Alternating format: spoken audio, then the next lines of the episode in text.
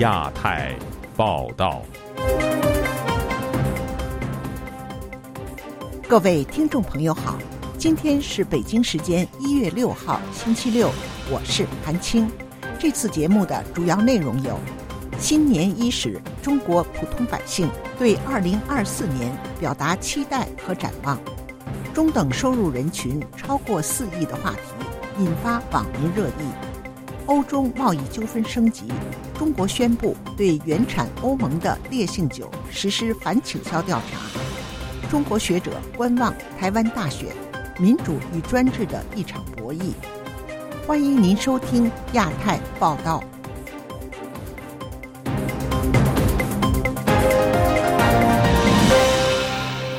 中国国家主席习近平在今年的新年贺词中表示，其目标就是让老百姓过上更好的日子。那么，中国的普通民众对于过去一年怎么看？新的一年，他们又有怎样的期待？他们真的认为日子会越过越好吗？请听记者凯迪的报道。我们的目标很宏伟，也很朴素，归根到底就是让老百姓过上更好的日子。您刚听到的是习近平去年十二月三十一号发表的二零二四年新年贺词。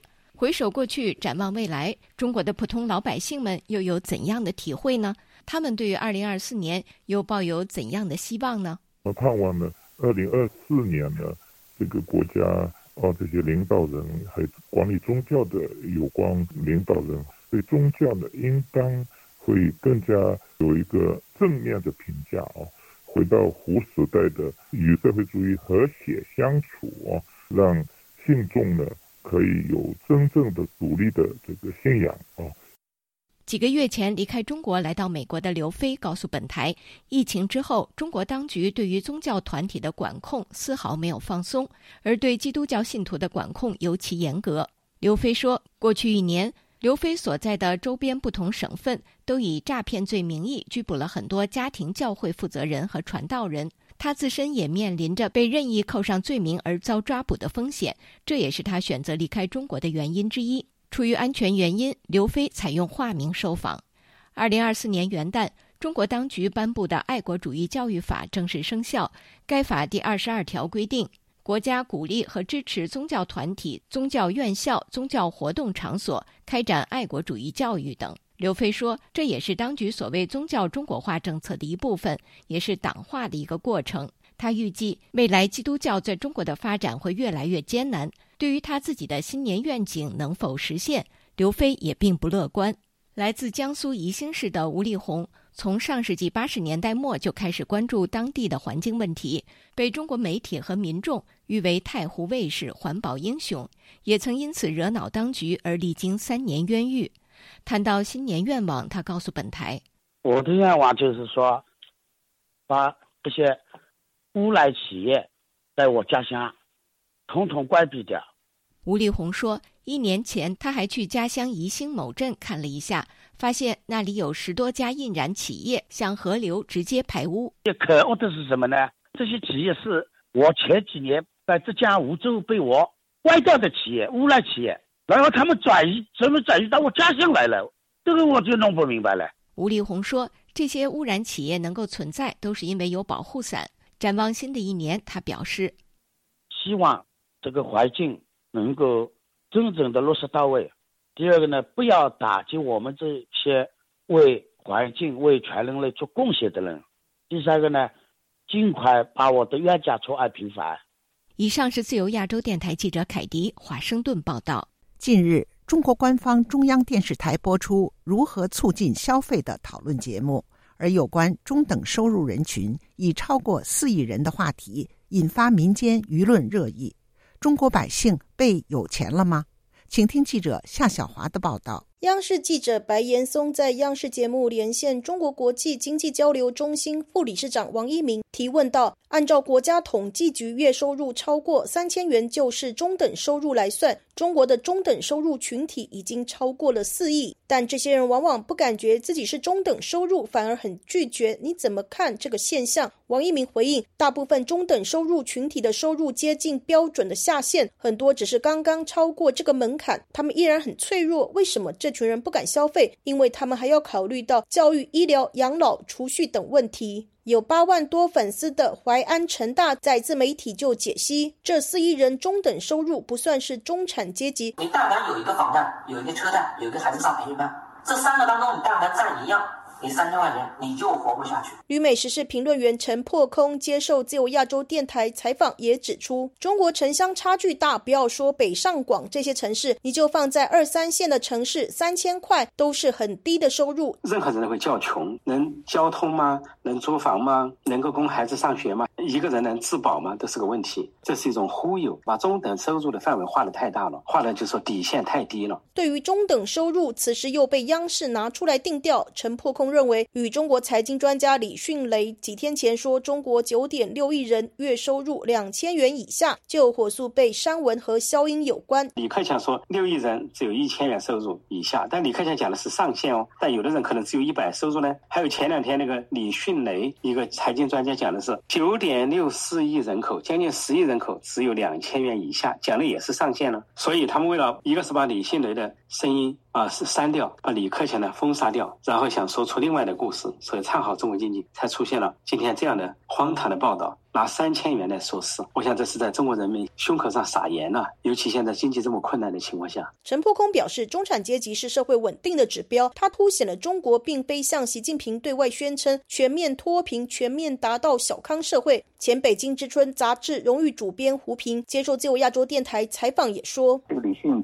公布的这个数据，加上中等收入的数据，那也就是已经超过了中国的人口了。”不可能那么，这肯定有一个数据是夸大的，给人觉得其实中国的经济状况并不像当局吹嘘的那么好，尤其是中国的这个财富的分配状况不公平，贫富悬殊很大。呃，这个问题呢，尤其是这个让人这个感到这比较触目惊心。按照世界银行的标准，中等收入的标准应该是两万五千到二十五万的人民币。而中国国家统计局二零一九年发布的数据，将中等收入群体定义为月收入两千到五千元；二零二零年发布的，则将中等收入的标准定义为三口之家的年收入十万到五十万元。胡平之一，到底是以三千做底线，或是把两千以上也算中等收入？大家争论的就是两个问题：你到底用什么标准？而按照这个标准，它到底是多少？我国中等收入人群已经达四亿的话梗，立马登上了微博热搜。多数的中国网民不买单，纷纷骂说：“三千还不够还房贷。”新闻说四亿，你这个三千是在梦里？这么低的门槛是为了数据好看吗？看笑了，反正形势一片大好。自由亚洲电台记者谢小华台北报道：中国商务部一月五号宣布，即日起对从欧盟进口的白兰地酒进行反倾销调查。有分析认为，中方此举或为报复欧盟正在进行的中国电动汽车补贴调查。请听记者徐威婷的报道。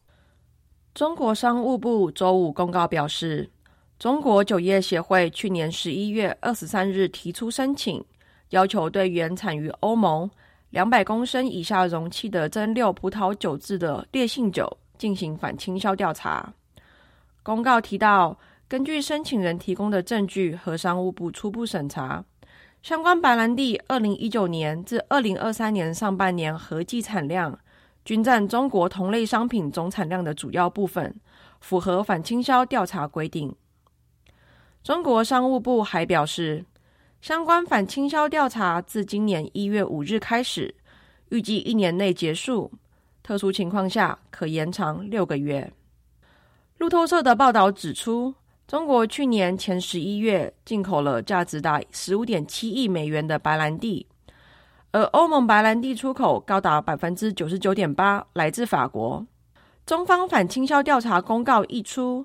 法国烈酒公司人头马均度股价当天下跌百分之十一，为二零二零年初以来低点。法国葡萄酒与烈酒生产集团宝乐利家股价则下滑百分之四点八。报道引述总部位于上海的中国市场研究集团创办人兼董事总经理尚恩·雷恩指出，中国此举是对欧洲发出警告，让外界知道中方也能采取强硬措施对抗欧洲日益升高的保护主义。雷恩也认为，中方此次反倾销调查是反击欧盟去年九月对中国电动车补助发动的调查。据报道。法国白兰地产业协会回应该事件表示，会全力配合中方调查，但不认为此事与中欧之间更广泛的贸易纠纷有关。以上是自由亚洲电台记者徐威婷华盛顿的报道。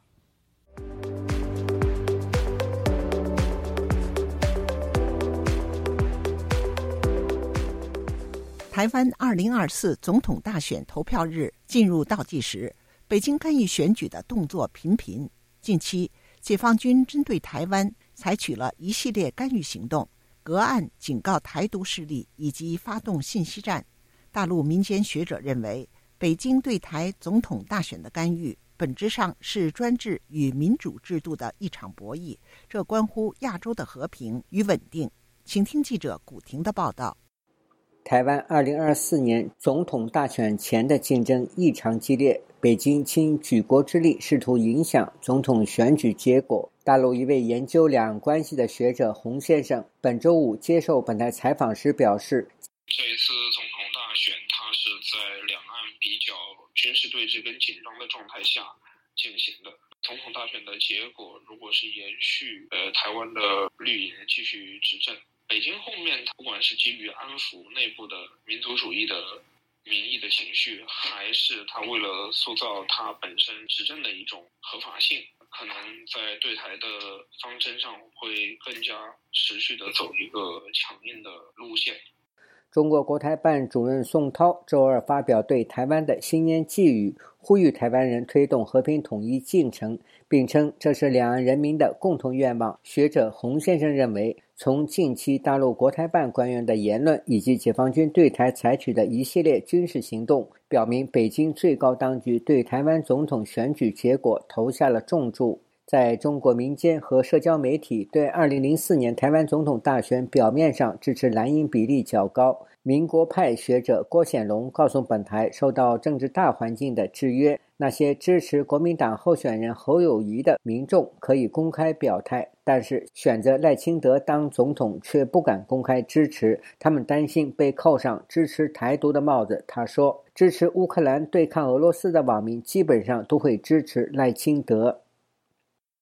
呃，如果是支持俄罗斯的呢，都会支持蓝营。我其实也没把台湾的绿营啊或者当成敌人，从来都没有。我们是指向的大陆，指向的北京。”零六年之后，包括早期的泛蓝联盟运动，都是把矛头指向的北京。当当然，这个和平统一不是说我们要去统一台湾，而是说中国大陆会有一些变化，而不是说要求台湾有一些变化。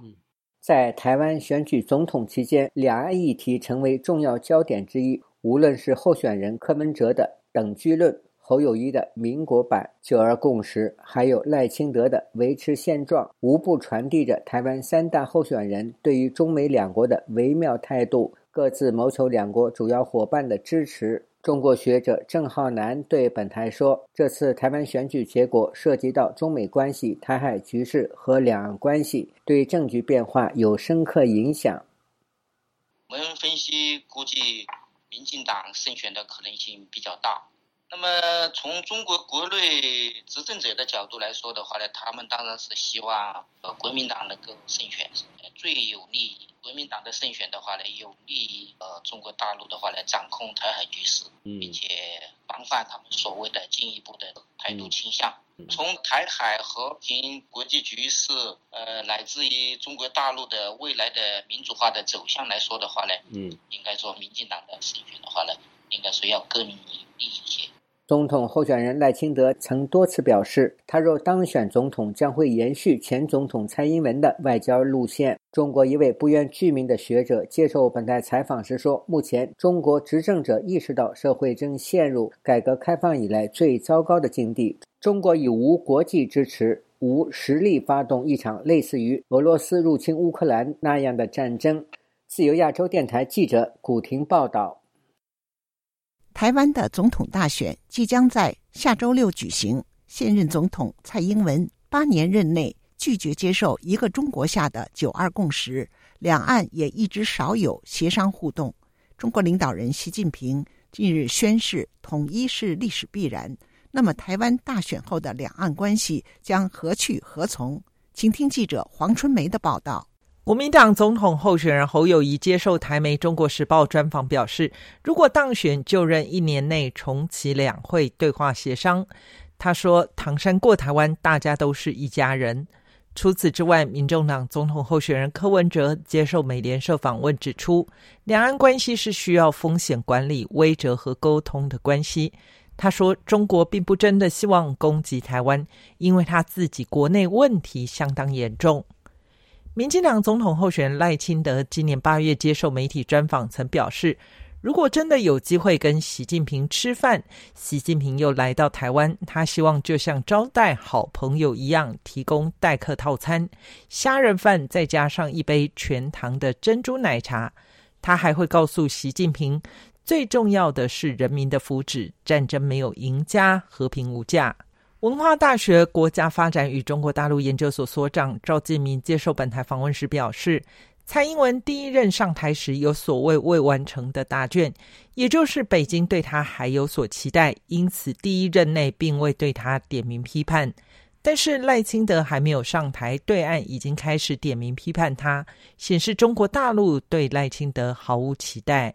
说，假如是民进党候选当选的话，两岸关系一定是。一定会比现在更紧张嘛？赖清德的赖清德的两岸政策比蔡英文还更激烈嘛？但另一方面，赵建明观察到，赖清德选战初期还没有多琢磨两岸关系，但近期又回到亲中卖台的脉络，也许观察到这样批评对手政策对他有加分。国民党打的这个核战的两岸政策，好像并没有完全打出它的效果来。台湾智库中国问题研究中心主任吴色志对本台表示，民进党候选人非常明确，不是北京属意的人选。侯友谊与柯文哲是对岸可接受的人选，所以选后中国对台政策一定会有所调整，在反独、促统或促融轻重有别。假设是在这个中共所属意的候选人当选之后，当然在促融跟促统这一块就会比较有。更多的比重。吴色志说：“如果是民进党的赖清德当选，中国将会把重点放在反毒的相关作为和论述，相关的经济的一个制裁，或者是相关的一些啊这个军事上的一些恫吓，让赖清德所筹组在五二零之前筹组他的一个新的团队上会有所呃压力。”除了总统选举之外，台湾国会也同步改选。此前多项民调显示，三党不过半的几率相当高。在朝小野大情况下，新任总统将如何开展两岸政策？吴色志认为，这一次中国借选手段大幅增加，包括传统以上逼政对台施压，或是以更多所谓的 AI 生成技术制造假讯息的释放。一旦执政党无法在国会多数之下顺利完全执政，恐怕会让中共在施展这些相关作为更加顺畅。自由亚洲电台记者黄春梅台北报道。距离一月十三号举行的台湾第十六届总统大选仅剩八天，如何评估潜在台海风险成为舆论热点。有美国专家本周五指出，虽然两岸仍有发生冲突的风险。但由于美国的军事威慑以及两岸密集的经贸往来，发生热战的可能性仍保持低位。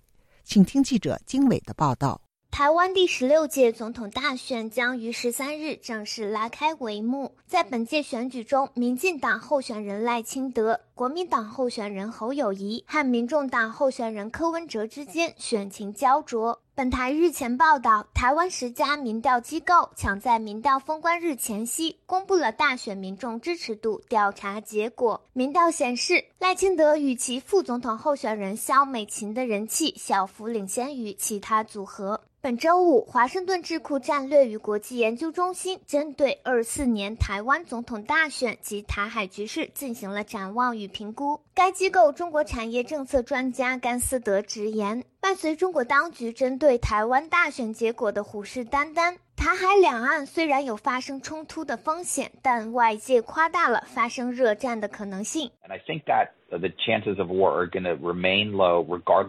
认为，无论下周谁获胜，由于三个因素，战争的可能性仍然很低。首先是美中军事平衡仍然强劲。过去几十年来，中国的军事实力急剧增强，并重点关注台湾的情况。但美国的军事存在非常强大，并扩大了与该地区盟友的合。此外，甘斯德还指出，由于两岸经贸相互依存度保持高位，一旦发生引起任何贸易、人员流动或投资中断的冲突，北京面临的高昂成本甚至超过俄罗斯由于入侵乌克兰而受到国际制裁的代价。他还指出，每一项调查都显示，在当前面临中国威胁的情况下，百分之九十以上的台湾民众赞成保持台湾事实上的独立，但不主张法律上的独立。这涉及所有政党，维持现状的共识十分强烈。因此，即使是赖清德当选，我也没有看到任何人真正想要改变台海现状。甘斯德基于与中国官员的对话发现，中方也意识到，在军事和经济层面的冲突可能会为中共政权带来严重后果。他认为，北京某种程度上陷入了中间立场。弗里曼中国研究项目主任麦艾维则指出，美国尚未就在台湾此次选举中支持哪位候选人采取正式立场。对美国而言，继续开展双边对话，避免军事对抗非常重要。本台此前报道，在台湾竞选进入白热化阶段，三位候选人纷纷与美国进行接触。赖清德去年八月过境美国，力求保持低调，避免激怒北京。仅隔一月，侯友谊也开启为期八天的访美之行。柯文哲则在去年十月到访美国加州。中国实力项目研究员贺博然表示，外界有分析认为，无论三位候选人谁是最后赢家，两岸关系都将继续保持紧张。即使是国民党获胜，两岸关系也不会回到北京所认为的马英九时期那种高位。所以，我认为北京无论如何都没有太多乐观的情绪。仍然存在的一个大问题是中国将如何行动。他进一步分析说，台湾的选举结果公布，总统就职典礼将是中国对台采取行动的重要时间节点，同时也昭示着北京是采取更为激进策略，还是继续保持观望。自由亚洲电台记者经纬华盛顿报道。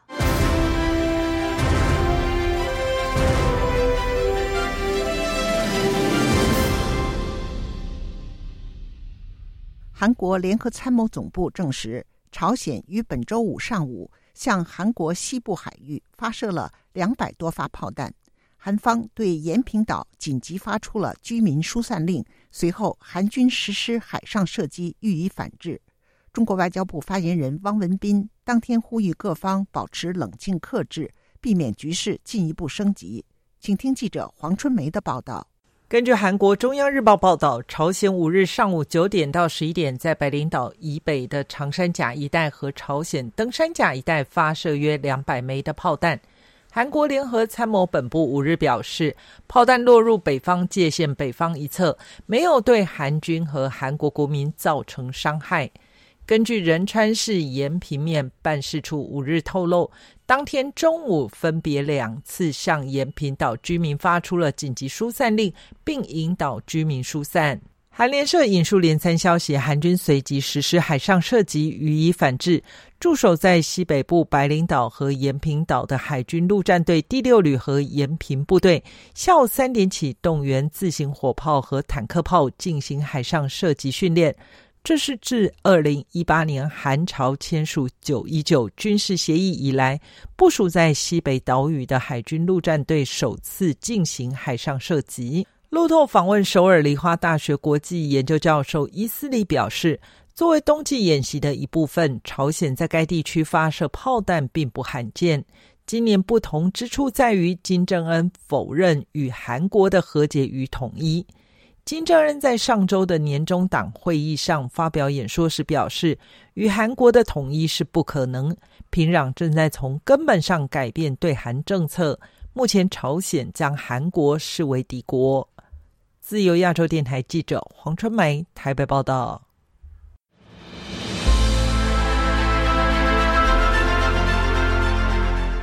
用暗网访问自由亚洲电台，避开老大哥的眼睛。为了协助读者能够安全的获取被中国政府封锁的新闻，自由亚洲电台联手开放科技基金，为普通话部和粤语部特别开辟了尾缀为点儿 o n i o n 的暗网网址。中国大陆的读者可以借助此网址匿名访问本台。新冠病毒爆发之后的一个月，中国民众怀抱着对真理的渴求，勇猛地翻越防火墙。自由亚洲电台普通话网站访问量暴增，社交媒体粉丝数也取得历史性突破。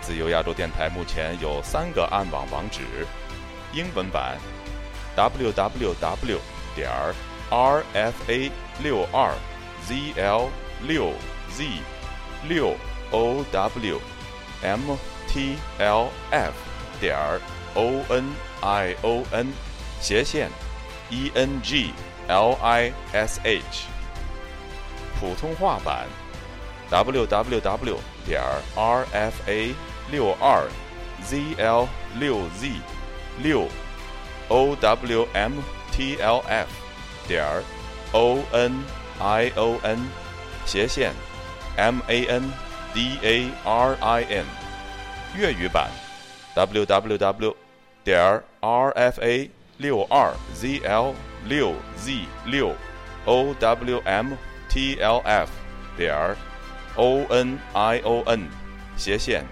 C A N T O N E S E。中国已经连续四年被美国人权组织自由之家评为侵害网络自由最严重的国家。为了抗衡中国政府的高压封锁，自由亚洲电台如今也加入一些其他国际媒体的阵营，为公众提供暗网入口，以浏览最新疫情消息和其他敏感新闻，包括香港民主抗争运动、维吾尔人和西藏人等少数群体所遭受的严酷迫害。读者可以使用基于火狐的洋葱浏览器，匿名访问以上网址。该浏览器最初由美国海军研究实验室设计，可以通过像洋葱一样的多层加密结构，屏蔽互联网用户的地点和身份，绕开政府的审查和监控。